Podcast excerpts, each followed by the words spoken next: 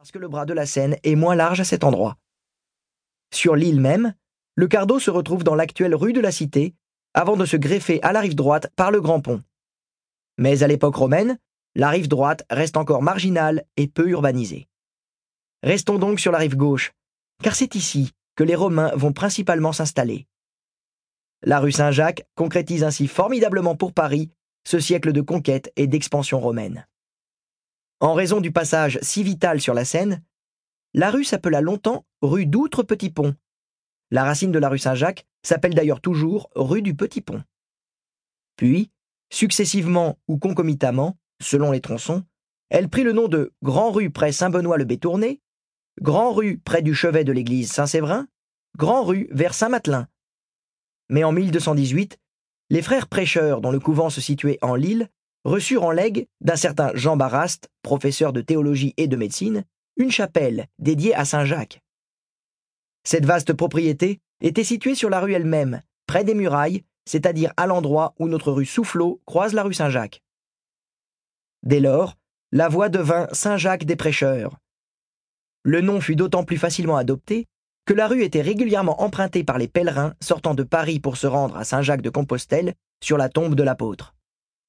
Il faudra pourtant attendre 1806 et Napoléon Ier pour que la voie prenne officiellement et définitivement sur toute sa longueur le nom de Saint-Jacques. 17 rue du Petit Pont, la première pierre. Comment ne pas commencer notre voyage par la plus vieille trace d'une rue parisienne? Voici, au dos de l'immeuble donnant sur Saint-Julien-le-Pauvre, une magnifique dalle du Cardo Maximus remontée contre l'église, à quelques pas de ce qui fut le plus gros nœud de circulation de la Lutèce romaine. J'en avais déjà parlé ailleurs, je le sais bien, mais ici, cette dalle prend plus d'ampleur encore. C'est la pierre sur laquelle nous allons bâtir notre voyage. 18 rue Saint-Jacques, les calculs du charnier Saint-Séverin. Saint-Séverin, dit le solitaire, vécut ici dans une petite cabane, au tout début du VIe siècle. Après sa mort, la baraque fit place à une chapelle, détruite par les Vikings au IXe siècle et entourée à l'époque d'un cimetière. 400 ans plus tard, sous Saint Louis, une église fut élevée sur ce site où planait toujours l'esprit de Saint Séverin. Dans le charnier situé devant l'église, un cimetière entouré de galeries couvertes, un chirurgien répondant au nom de Germanus Colo pratique en 1475 et en public la première opération de la maladie de la pierre. Le patient est un archer de Bagnolet, condamné à être pendu pour vol et souffrant bien à propos de douloureux calculs rénaux. Comment s'y prend l'homme de l'art? Les rapports tardifs sur cette première chirurgicale sont confus. On ne sait même pas si le calcul se trouvait dans la vessie ou le rein. Les vagues notions d'anatomie, dont faisaient preuve les spectateurs du temps, débouchent sur des témoignages approximatifs. Quoi qu'il en soit, l'opéré survit à l'épreuve, et le voilà sur pied quinze jours plus tard.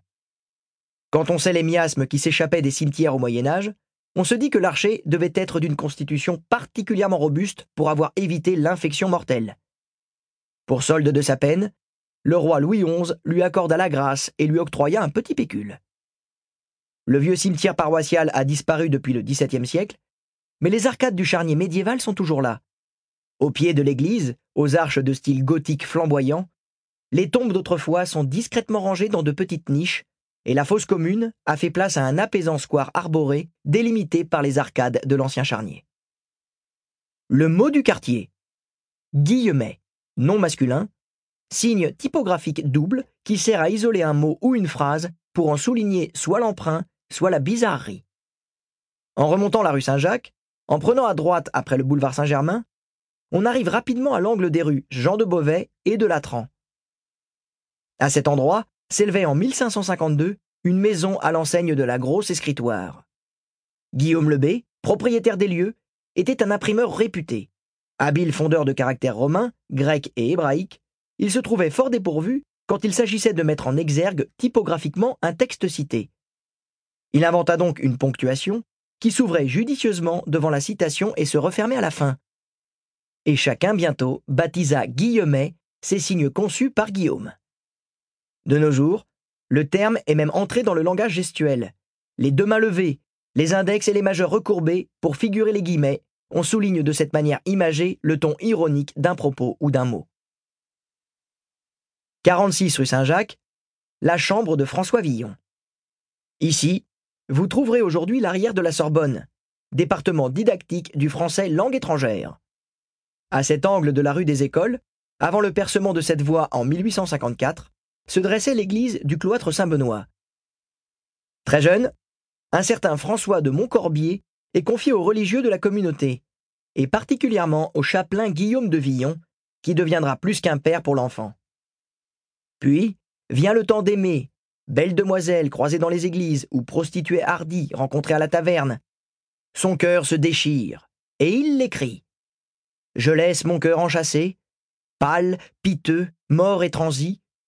Elle m'a ce mal pourchassé, mais Dieu lui en fasse merci.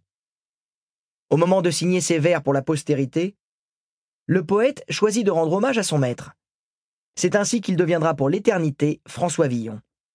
Un poète mauvais garçon. En 1455, devant l'église Saint-Benoît, il tue un prêtre au cours d'une algarade, fait de la prison, participe à un vol au collège de Navarre, doit fuir, revient à Paris, retourne en cellule pour un petit larcin, est bientôt relâché. Il erre souvent, Villon.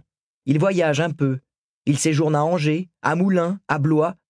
Il est incarcéré à Main-sur-Loire, mais conserve toujours sa petite chambre du cloître Saint-Benoît, son modeste logis d'écolier où il fait très froid l'hiver, mais dans lequel le garnement entasse ses maigres biens. Quelques livres, des chandelles, un encrier, des tréteaux pour écrire, un lit qui n'est qu'un cadre de bois tendu de sangles, des habits élimés, des souliers usés et un long manteau. C'est son royaume intime, son refuge, le lien qui le relie à son enfance, au temps du bonheur simple et des éblouissements faciles, au temps où le gibet ne menaçait pas encore. L'église Saint-Benoît a été rasée pour laisser la place à la rue des Écoles. Mais un souvenir a été préservé. Le portail d'entrée, qui a été déplacé non loin, dans le jardin médiéval du musée de Cluny, 24 rue du Sommerard. Le petit François, sage enfant de cœur, a dû bien souvent franchir cette porte pour venir agiter l'encensoir durant la messe. 151 bis rue Saint-Jacques, sept bourgeois au bout d'une corde. Il faut de l'imagination pour se figurer cet endroit en 1306. Nous sommes alors aux confins de la capitale. Ici s'élève l'enceinte de Philippe Auguste, que la rue Saint-Jacques franchit par la porte du même nom. Un plan est fiché dans le mur du numéro 172. Plus loin, c'est la campagne, des prés et des arbres. Et c'est à ces branches que furent pendus sept bourgeois qui avaient osé participer à une émeute déclenchée contre la politique monétaire instituée par Philippe le Bel. Ce souverain a parfois été surnommé le roi faux-monnayeur, ce qui est sans doute très exagéré, mais il est vrai que le petit-fils de Saint-Louis était toujours à court d'argent. Durant ses trente ans de règne, il chercha les moyens de renflouer les caisses de l'État. Un vrai panier percé, ce Philippe. Il se ruinait pour les fêtes de la cour, pour imposer la grandeur de la monarchie, pour faire la guerre contre la Flandre, pour centraliser le royaume autour de sa personne. Afin de tenter de venir à bout de ses problèmes pécuniaires, il dévalua la livre parisie, la réévalua, créa de nouvelles monnaies, frappa des écus d'or. Mais que valait-il? Et chacun s'inquiétait. Que serait le cours de ces pièces demain matin? Le 30 juin 1306, le roi abaisse le titre de la livre d'argent. Au lieu de trois sols, elle n'en vaudra désormais plus qu'un seul. C'est comme ça. Bourgeois et artisans, dont la richesse se trouve le plus souvent exprimée en pièces sonnantes et trébuchantes, se trouvent ainsi dépossédés de deux tiers de leur fortune. Avec 200 000 habitants, Paris est la plus grande ville d'Europe. Va-t-elle devenir la plus pauvre? La colère éclate. C'est l'émeute.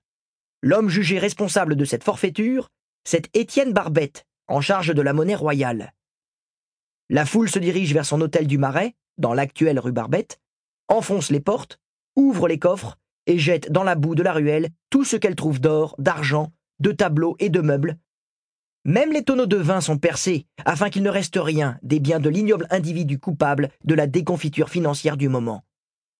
Le roi lui-même, par crainte des agitateurs, va se réfugier pendant deux jours dans le donjon du temple. Quand le calme revient, la main de fer du pouvoir royal s'abat sur les émeutiers et sept bourgeois, pris au hasard parmi 28 personnages arrêtés par la garde, sont pendus le 30 décembre aux arbres de la rue Saint-Jacques, afin que leur supplice apaise les esprits échauffés. N'empêche que la réalité est têtue. Le pays est exsangue. La ruine guette bourgeois et nobliaux.